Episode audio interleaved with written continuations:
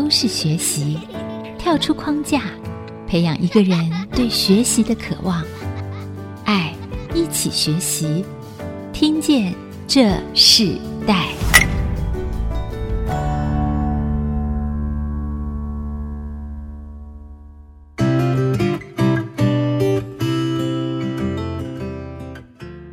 听众朋友，大家好，欢迎收听《听见这时代》，我是主持人郭兰玉。今天在《听见这时代》节目里头，我们想跟大家分享的世代学习关键字，我们要谈到的是勇敢逐梦，活出冒险的人生。啊、我们知道，在这个时代里头，很多这个新的时代都可以看见他们勇敢逐梦的故事。不管是在哪一个环境、哪一个民族，甚至哪一个年纪，我们总是会为那勇敢逐梦的人发出赞叹的声音。当我们看到他勇敢地踏出他生命中的第一步的时候，甚至在他的所有的一切经历里头，看见他去做的一个冒险的时候，坚持在那个岗位上，坚持在那个梦想里的人，不管是遇到环境和关系都不效力的时候，仍然会有些人他们有信心。新的持续的往那个梦想前进。那我们今天呢，很特别，我们邀请到了来宾，他是嘉怡建设的总经理黄世祥啊，也是这个建设公司的负责人。他在他生命中里头，从很小开始，他就开始勇敢去逐梦。他自己创业了呃三次，在三次的这个过程里头，经历了很多不一样的学习的经验。我们特别邀请他来到我们的节目现场，跟我们的听众朋友做分享。我们先请黄世祥总经理跟听众朋友问声。好，主持人好，各位听众朋友，大家好，我是黄世祥 Anson。世祥是非常年轻的一位总经理哦，我们看到，可是他很小的时候就成为小小的留学生，应该这样算吧，对不对？呃，留学生，因为我们是全家移民了哈，哦，全家移民。要说留学生也可以了，我是大概九岁的时候到加拿大温哥华这样子。嗯，其实那时候出去念书的时候，呃，我曾经访问过他姐姐，其实刚出去念书的时候并不容易啊，也很辛苦。总经理他自己本身，他过去是做英语补习班。然后到后来又创业做教育的教材，到现在担任这个建设公司的负责人啊。其实他经历了三段创业的过程，所以在这个创业之前，是不是可以请思想总经理跟我们分享一下，你原本自己学的是什么？你的专业是什么？在这个过程中，你一直都有创业的梦想吗？我本身是念商学院哦，我是念气管系。那我从小就有创业啊、做生意这种梦想，但具体是什么，当时不知道。那我的求学过程当中，就一直觉得做生意这件事情一直跟我是息息相关，因为我本身我家里原本早期就是在从商哈，那后来才转教育业。所以一路以来，我都觉得创业或是教育业就是我能切入的一个事业。对，你提到你的家家族是在办教育的，主动有个中泰高中，就是世祥和你们自己的家族所开始设立的这样子的一个学校。而且我们看到，它无论在运动、在电竞上面哦，这个学校越来越成为一个高中职校里头是非常有名的，而且跑在很前头的一个学校。可是，在这些过程中里头，这会引动你自己做教育吗？你本身？在国外读书到回到台湾，教育是你开始的事业。你可以谈谈你怎么用你自己的经验看待现在的教育的模式呢？呃，当时我是在准备研究所的过程里面的时候，就是接触了这个产业哈。一开始做的时候，我是做了一些研究了哈，发现说要提高教学效率，就一定要跳脱传统的框架哈，因为这是我们在大学一个训练的一个模式，就是要跳脱传统的框架。那我看以前的儿童美语。几十年来哈，发展到现在一样还是有个问题，就是变通性上的不足哈。我讲一个例子啊，比如说 How are you？为什么回答一定就是 I'm fine, thank you and you？这个难道你每天都很 fine 吗？哈，那如果我的回答想要更多 detail 的内容怎么办？我可以跟大家分享一个例子啊，就是我当年亲眼看过的一个情况，就是我高中的时候，我在吃饭的时候，中午这个隔壁的一位台湾新移民的学生吃东西就食物中毒，那副校长就。跑过去问他：“Hey，how are you？Are you okay？” 那这位老兄听到这 “How are you” 的时候呢，就很痛苦的回答：“I'm fine，thank you，and you。”这个这样的回答哈，我在旁边听到，我是觉得我们国人是真的非常有礼貌啊，这自己很痛苦了，还还问对方说：“你今天过得怎么样？你好不好？”我我相信这绝对不是我想在我学生上面看到的哈，所以我一心想要在变通性上的这个点来琢磨。所以，我建议国内的这个英语教学者啊，记得我刚才提的这个例子，虽然它是一个笑话，但是也可以称之为我们怎么说一个一个 irony 哈。所以怎么样让孩子真实表达自己的想法？才是重点，我觉得这是大家可以来深思的。嗯、所以，其实你刚刚提到，就是说，呃，因为我们所用的单字有限，字句有限，所以常常即使在回答我们自己的状况的时候，都有点困难。因为我们所学习的是一个自私的，所以你自己想要在当初回到台湾从事英语补教这样子的一个事业的时候，你希望你教出来的孩子是不只是背起来这些。看起来是很好运用的字句，而是真正活出生活上的一个说话的模式嘛。在这样的过程里头，那你觉得西方教育让你学习最重要的技能是什么？办这个事业中里头，你最想表达的是什么？我觉得就像我刚才讲这个 How are you 这个事情一样哈，我们常常东方人都被框架所局限住了。我从小在国外受教育哈，我觉得西方教育最重要的一块就是不断的要去挑战自己的想法，不断的去反思，不断的去创新。我们常被要求要 think outside box 啊，就是跳脱原本的框架，不要被局限住。这是我想说，我想在让我学生上面可以说体验到的一个最重要的一个教育的概念。那你自己在学习过程中呢，你有遇到什么样的困难吗？当初你去到加拿大念书的时候？我当初其实适应的很快啊，因为我年纪很小，那时候才念小学三年级啊。那其实为了生存啊，哈，一定要会讲英文。所谓的生存什么？就是要玩哦。为了玩，那一定要讲英文。所以在那时候其实呃融入的很快，并没有像可能一般大学生啊，或是。可能高中生所或或研究所这个问题，就是他们融入的会相对的稍微慢一点。那可是这样，你这样的学习环境带回台湾，你又开补教业，那你希望带给学生不一样的模式进来的时候，你一开始你有遇到困难吗？一开始的时候，我觉得大家就是被框框局限住了，包括英语的教材也是一样。我教书一开始教书已经十几年前了哈。在那个的二十年前跟二十年后的教材，顶多就是活泼了一点，内容大概没有太多的更改。我觉得这就是我们可以去改变的一个事情，所以那时候就开始做自己的教材。我觉得这是最困难一点，就是你后来变得什么都要自己做，因为你你你不习惯现有的东西。嗯，那你教材最重要的精神是什么？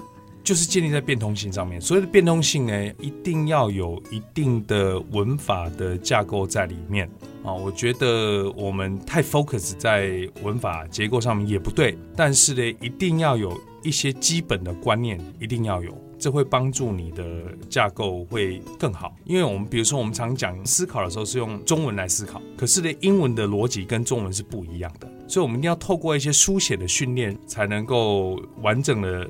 去教导说，呃，英文的架构到底是怎么做的？嗯，刚刚思想主任提到说，你你在第一段创业里头，在这个英语补习班，你想要改变教育的模式嘛？其中有一个是数位学习，对不对？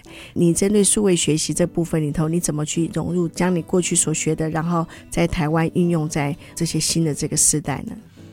应该说，在我教书的那个时候，其实数位学习不是那么的蓬勃。可是是我一直想做的事情，但是那以前的时候哈，开发成本很高，所以我觉得现在甚至未来的趋势就是数位学习哈，因为现在效率可以提升很多。我们看到在国外很多人都已经在用这个 Chromebook 在上课，没有没有书包就电子书包，开发的成本也比以前低很多哈。只要内容是好的，效果应该都会不错。那具体要怎么做啊？我们今天就不谈了，因为那花很多的时间哈。但回到我刚才说的，就是英语的架构哈，文法架构一定要非常扎实。那另外我看到几个现象，就是说从以前到现在，很多学者都在提倡说用英文思考，然后再讲出来。我看到的是，或许双语的国小或全美语的这个这个学生哈做得到，因为他们一直曝光在一个双语或全美语的环境之下，一个小时上超过二十个小时的的这个英文课哈。但一般公立小孩子，那一周大概只有四到六小时的英文课，那这是很难办到的。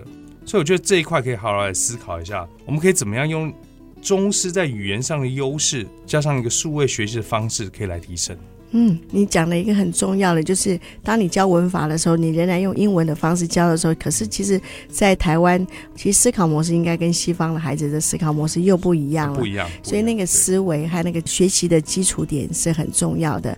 今天这个嘉义建设的负责人黄世祥黄总经理，他跟我们分享他在第一个事业，好，他是做英语补习班，当初他想将他在国外所学习的语言的经验里头运用在台湾，带动更多的四到六岁。的孩子们，在这些更小的孩子们，他们在从语言基础里头怎么扎根，到现在建设公司，其实英语补习班跟建设公司就差距很大了。所以在他三段的创业里头，到底他经历了什么样的事情？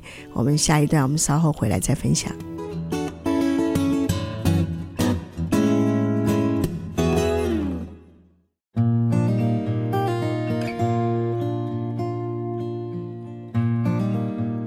欢迎回到《听见这时代》，我是主持人郭兰玉。《听见这时代》的学习关键字，跟大家分享是勇敢逐梦，活出冒险的人生。进入一个事业已经不容易哦，在我们人生的生命过程里头，我们可能经历从小可能出去念书到创业，甚至在创业过程中要经历好多次不一样的一个过程。那我们今天特别请到来宾是嘉怡建设有限公司的总经理黄世祥，跟我们分享他自己很小的时候去加拿大留学，后来回到台湾，他从事了这个教育的工作。到现在，自己本身就已经创立了这个建设公司哦。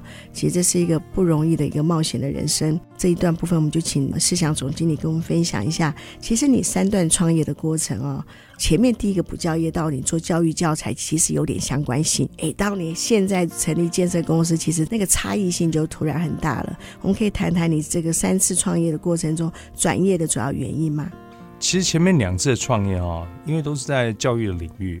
所以其实都蛮熟悉的，只是刚开始创业的时候，的确是蛮辛苦的。因为开补习班的时候，那时候我自己又在学校教书啊，薪水三万块，两万块就要补贴给员工。因为那时候生意一开始的时候不太好，那时候油钱要七八千块，我身上大概没 没没剩多少钱哈。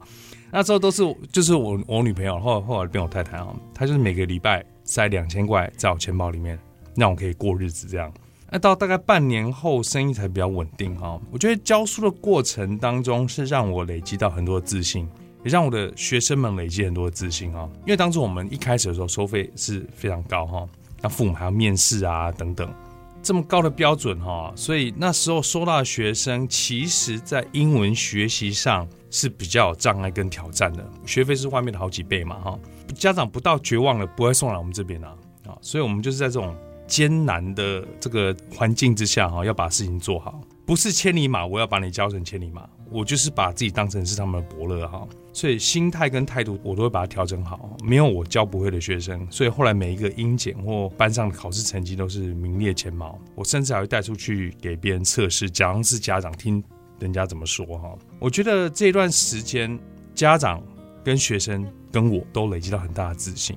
所以我觉得我对客户有了最大的交代，得到他们最大的肯定跟信任，非常重要的。起码这段创业过程中是是最重要的啊。那后来做这个教育出版这一块啊，是因为教了很多年了，每个礼拜都超过三十几个小时，我觉得再教下去就像机器人一样啊，所以想要转业。那刚好跟这个出版社的老板聊到。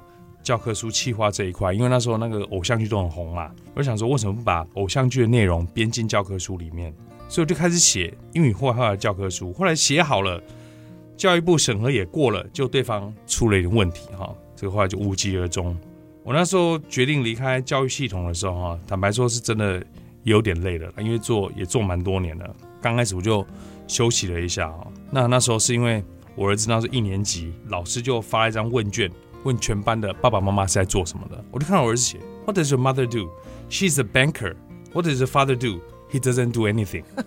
我我就觉得，我现在要让他找找点工作来做，不然他真的以为我是无业游民这样哈。那刚好朋友也介绍一些业界的朋友，我就就认识了这个我的合作伙伴陈启泰哈，他们家以前是这个建国工程的啊，所以那时候发现说，哎，原来长辈都从以前就认识了这样子，那只是这一代我们我们不认识这样。所以后来时机成熟的时候，我们就一起合作，现在这个事业这样。刚分享这一段的时候，让我想到，其实我过去访问几位来宾，都是女儿突然问了他说：“呃，爸爸，你你为什么没有出去找工作？”其实他爸爸是有工作的。对，我分享一个另外一个小故事啊，就是那时候我儿子，我我生日的时候，我儿子就画一张图，他就画爸爸提着公事包去上班，就有朋友看到，他说：“你不要画公事包，你爸爸没有在上班。”我就那时候觉得非常好笑，因为那时候就是在整合土地当中，嗯，所以那时候也不是真的没事做，就是真的是在等待。那这些经验，从补教业到教育教材到这个建设公司啊，现在正在持续经营的这个事业，改变你哪些想法？我觉得不管是创业或是转业哈，很多人都说机缘很重要啊，的确我也觉得非常重要，甚至我以前觉得就是最重要的就是要找到伯乐哈。但我们从来没有想过自己是不是千里马，技术跟技巧还有经验是可以累积的，但是本身的态度跟心态，我觉得是更重要。如果我的态度跟心态不是把事做好为第一原则的话，机缘根本不会来，或是来了一下就走了。所有投资人都很精明哈，人对了，事才会对。嗯，所以你就投入到建设公司，可是后来你觉得从教育到建设。有相同的地方吗？相同的一些基本的精神是一样的吗？对我，我觉得绝对是一个感恩的精神啊，因为这两个都是良心事业，不管是面对客户还是同事，主事者一定要感恩的心啊。父母将小孩托付给我们教育，你想想看这个责任是多大哈？我们的一句话可能帮了他一生，也可能误了他一生。房子也是一样，客户花了那么多钱买我们的房子。这可能是他这辈子最大的资产哈，我们的目的就是想要让他们住得安心哈，所以我觉得我我跟我 partner 都很感恩他们呐，相信我们就是信任我们这样，我觉得这是这两个事业里面最相同的精神，就是这个。其实从补教业转到建设公司仍然是一种冒险，因为转业的方向是很大的，所以当初你自己在做这个建设公司的时候，你抱持一个什么样的理念？如何能给客户更大的安全感，是我期许能做得更好的哈。尤其是交货的这段时间，我坦白说，我碰过所有的建商里面哈，没有一位老板是敢保证说他的房子是零瑕疵的哈。每一个大楼管委会成立之后，都会请这个大英公司来验收这个建筑的品质。没有一个案子的确验出来是零缺失的，项目从好几十项到几百项都有。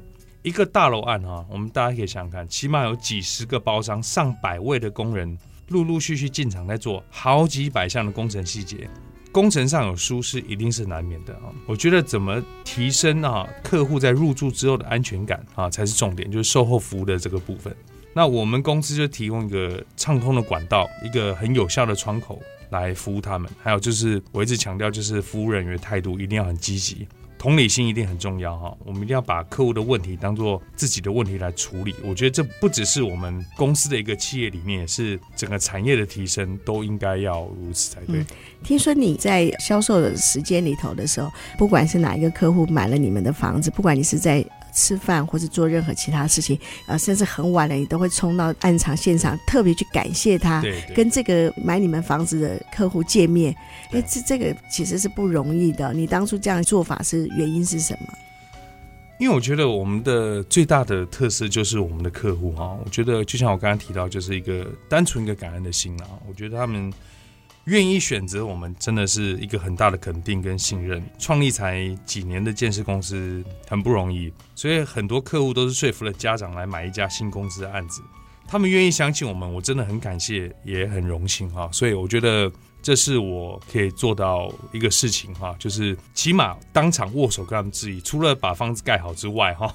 就是握手跟他们致意，那有几户是没有握到，因为我那时候刚好出国哈，那我就跟经理说，我说没有握到手的要登记起来，我说交屋的时候我当面再好好跟他们致意一次这样子。嗯，那那你觉得做建设公司挑战性比较大呢，还是在做补教业的时候？我觉得建设公司的挑战性会比较大，因为我们很多时间都在等待，因为这个。土地的整合真的，我们不叫辛苦哈，叫痛苦。所以，尤其面对到钉子户啊、复杂的地主关系啊、土地的所有权跟地上权的纠纷哈，这些也往往连带到这个法律面。所以我觉得这个是最辛苦的地方。嗯，所以这也是你冒险之路的开始啊、哦！啊，然后我们先休息一下，我们在下一段我们继续要请嘉义建设有限公司的总经理黄世祥来继续跟我们分享他自己在这个房地产业啊，他遇到了哪些事情，然后他自己做了一个建设公司，就跟家有关。那家在他生命中的意义是什么？我们稍后回来分享。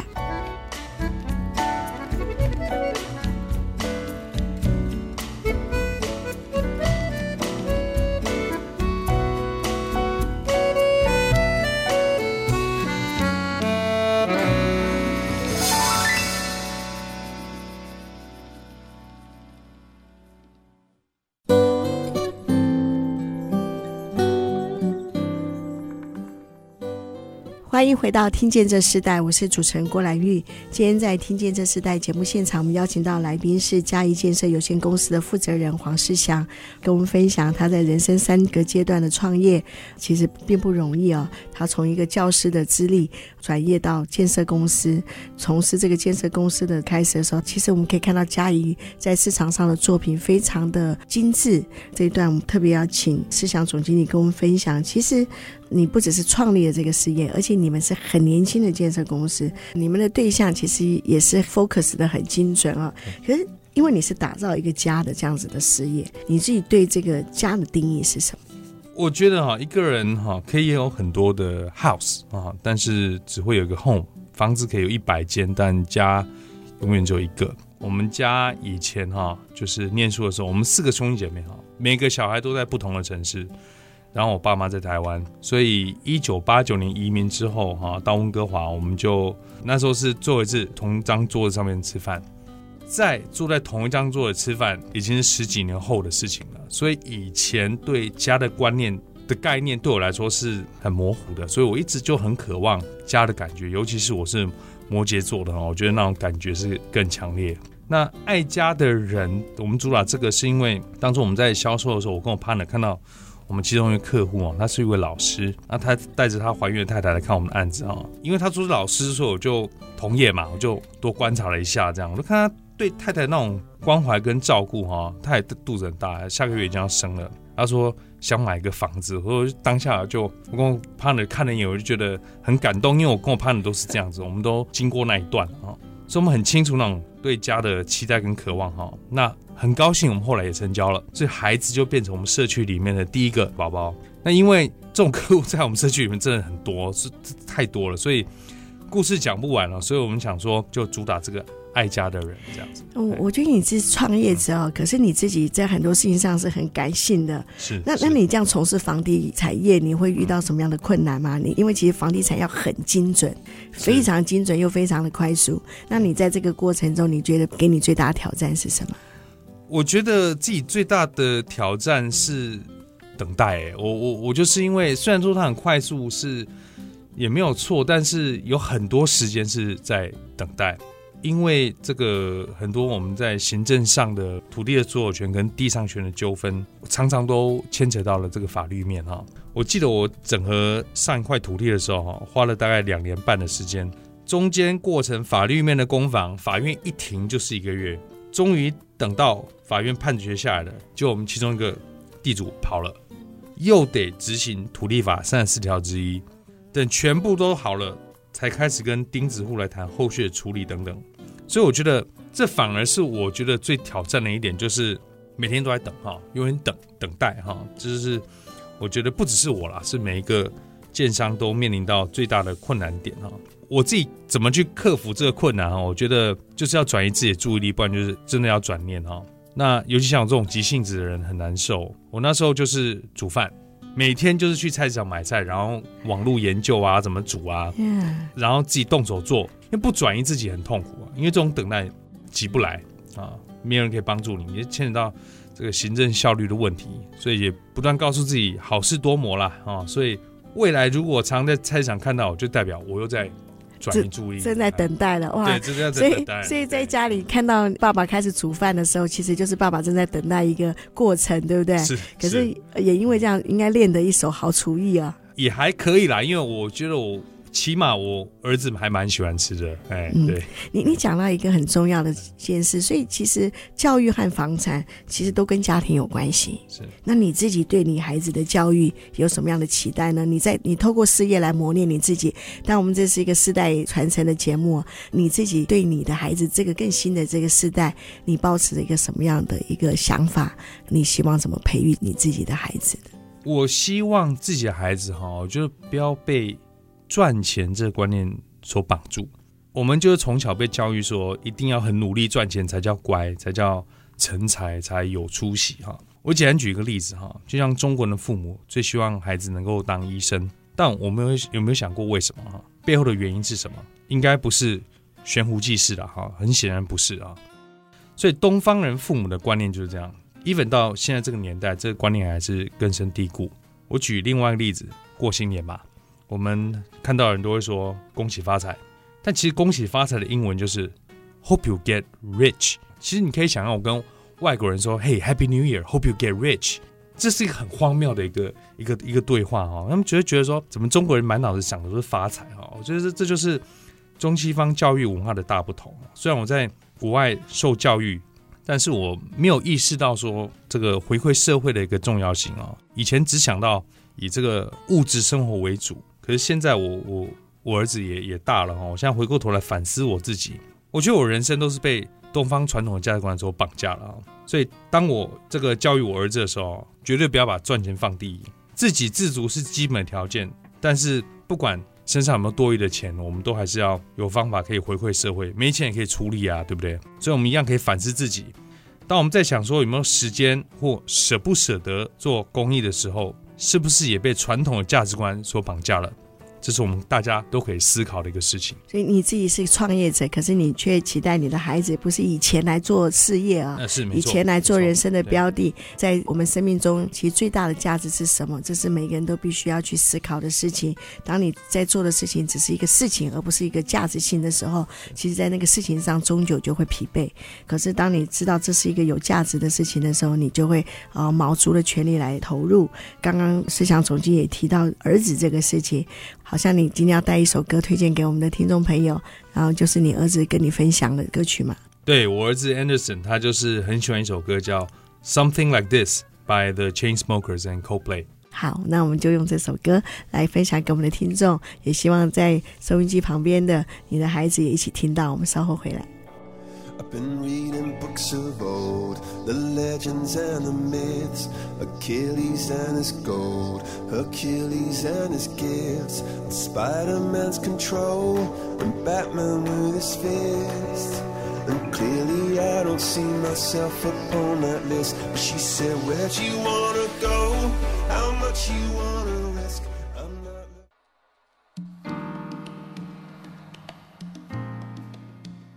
欢迎回到《听见这时代》，我是主持人郭兰玉。今天在《听见这时代》节目里头，我们跟大家分享的时代学习关键是谈到是勇敢逐梦。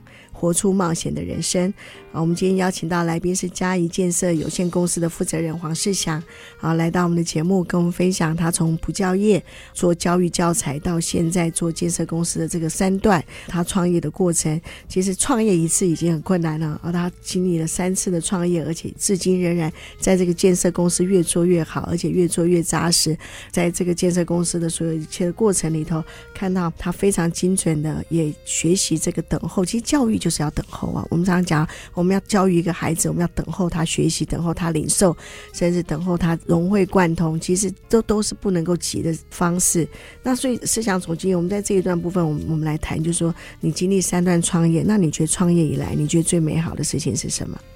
其实我觉得创业的过程辛苦是难免的，但是总是会获得一些果实了哈。我觉得将这些果实分享给社会上弱势的孩子，帮助他们能够安心的上学，不让他们输在这个起跑点上面，这是我觉得最美好也最满足的事哈。每次想到这个，我就觉得很开心。那这一切都源起于我几年前带我儿子暑假回温哥华参加夏令营，这其实是我在十几年后第一次回到我生长的地方哈。一开始我冲击就很大，因为我每天看我儿子踢足球，我就觉得我像忘了那种很单纯的快乐。所以我想说我，我回台湾之后，我就联络了以前学校的同事，我就跟他聊说我现在有什么想法啊，你那边有什么需要哈，需要我协助的。那他就跟我说很多这个学生的家里的故事啊，跟情况，然后就开始每个月补助他们一些生活费。那他们已经现在已经上大学了哈，因为我没有让他们知道说是谁在资助他们，因为我觉得是谁不重要啊，重要是他们能够好好的能够接受这个教育，那未来有机会也能够回馈，那他们也都知道这个事情哈。那因为我们中间都会这个有讯息的往返，中间我们有个中间人哈，那他们也很棒，也很争气，大大学都很活跃，都是。社长级的人物这样子哈，那其实知道他们过得好就好，这才是一个我觉得最大的重点。那后来我也帮助原住民的孩子，让他们每学期都能注册，每个月都还有点零用金啊、早餐钱啊、车资啊、医药费啊等等的哈。那这几年的过年，每一位同学都可以开清单，说他们现在家里缺什么，我们就会请这个班导师去带他们去采购。那我也会向我的好朋友啊，还有的这个建商的团体去募资。那有特别情况的家庭，我们在专案处理这样。所以我也很感恩我这些好朋友，因为他们都很乐意的哈，很愿意的伸出援手，而且是不具名的哈。这种为善不欲人知的精神，让我也非常感动啊。这些孩子也都很棒，每次都这个会写卡片感谢我们这样。虽然他不知道我们是谁，可他们都会感谢我们这样。那他们班也是全国原住民专班唯一。每学期全体注册的班级，我觉得这都要感谢他们的班导林美英老师，真的把他们当做自己的小孩来照顾哈。啊，当然还有学校的柔柔道社的教练哦，我觉得他也很伟大。我也很感谢他们哈，你愿意给我这个机会来帮助他们。嗯，我觉得这是最美好的事情。所以你觉得创业其实最美好的事情，就是你可以透过你的事业的一个成长，然后将你所得的，然后奉献给这个社会，然后回馈给这个社会所需要他们需要的资源。我觉得这是一个非常特别的一个想法哦，在你勇敢逐梦的过程中里头，其实这件事情真的在梦想里头看见的果子。你自己其实你对你的孩子的教育和你自己承袭你父母对你的教育的模式里头，你觉得你父母带给你最大的价值是什么？我觉得我的价值哈，就是把事做好。我觉得最大的价值就是把事情做得彻底，把它做得好，然后把这些获得的资源能够再度的回馈哈。我觉得我我父母。尤其我父亲也是有把这个观念传递给我们这样子啊，所以我相信我们对社会的影响也是正面的，是长久的，那是可以唤醒更多社会上有能力的朋友一起来帮助这些弱势的孩子们能够平安的长大。那大家也可以来做一个资源的整合，所以我也很鼓励听众朋友们可以跟学校老师来询问是否需要帮助的学生，毕竟他们最了解学生的状况哈。那可以透过老师或校方的帮助。来协助这些弱势的孩子们哈，成就了他人就是成就了自己，最大的功德哈，也是最大的布施。嗯，那节目最后的时候，我们是不是可以请你分享？就是如果有一些年轻人，他们也想要开始创业，他们对创业这个过程中，其实他们是有期待的。那他们进入到这个创业的过程中的时候，你可以给他们一个开始的方式是什么？你认为开始最重要的基础的态度是什么？我觉得很多人都想要创业啊。但是都想的太多，这会让你不敢冲。但是没有危机意识又不对啊，这样该怎么办啊？我自己的经验，我我觉得说，你要先评估你手上所握有的资源啊。你的资源就像你在玩牌、玩大二的时候，被发到一副牌哈，你要先了解你手上有什么牌，筹码有多少。那至于什么叫资源哈，比如说有些人有外貌啊哈，有些人有证照啊、专业能力啊，有金主愿意投资你啊，有业务能力啊等等，这些其实都是你的资源。等机缘来的时候呢，最重要的还是要有那个胆识啊！我觉得创业就是要胆识哈。那一手好牌评估的再再好，你不敢打也是没有用，打了才知道自己会不会赢嘛。不用想太多，因为不会赢的真的居多了哈。因为创业失败率真的很高，因为这条路本来就是一路的逆境哈，撑得住那压力很重要哈，团队也很重要。所谓团队就是哈，你你身边的这些朋友啊，你的这些同事们哈。身为老板，就是要把同事照顾好，让他们可以安心的各司其职。如果有这个优势跟特质的话，我是建议可以试试看。那我刚才想到你，你其实你从补教业开始，你的妻子就一直陪伴你到现在哈。他对你这个创业的这个整个过程非常清楚。那他都抱持一个什么样的态度？那你有没有什么话想要在空中跟你妻子分享？我觉得一路的支持，因为这中间过程其实。蛮蛮蛮蛮痛苦的了哈，因为我常常讲说，就像是一个人哈面对一个丛林，那这个草比人还高，拿着一把开山刀，你就是一路要砍砍出一条路就对了啦。所以其实很多时候是真的很孤单，真的非常孤单。我觉得他做的最好就是他把我的这个家照顾得很好，把我儿子照顾得很好，然后这个让我没有一个后顾之忧这样子。嗯，他还在银行业工作吗？对，他还在银行业，在银行业，所以你你创办事业，但他仍然自己独立一个工作，他应该是在这个工作上表现的非常的专业啊。是他表现很好，他是那种就是账单都要第一天缴，就是很很一板一眼、按部就班的人。他所以他在他现在的工作岗位上是非常的适合。对，他在就是在做法务的这个部分这样子。嗯、是，对。那父母看待你创业的这个过程，他们有什么想法吗？他们其实跟很多父母一样，就是希望你安逸就好了，不要乱乱去投资太多啊，乱就是安分守己这样就好了哈。那所以他们一直觉得说我就是那种很会钻呐哈，就是钻来钻去，钻来钻去做这个，然后做一做，怎么又跳到那个去这样子哈。我觉得还好，就是说其实都有把事情给做好了哈，我觉得这点上比较放心了。比较能够信任我了，嗯，而且他们不但看到你现在事业慢慢的稳定下来，啊、呃，也有成效的时候，你就开始回馈社会哦，帮助这么多的孩子们和家庭们他们的需要，其实这是非常难能可贵的。当然，你的父母他们本身就是从过去的从商到后来办教育，他们看到自己的孩子也在自己的养育的过程中长大的时候，看到从教育到从商哦，其实都还是在这个家族的整个传承中里头是很重要的一个传承的精神。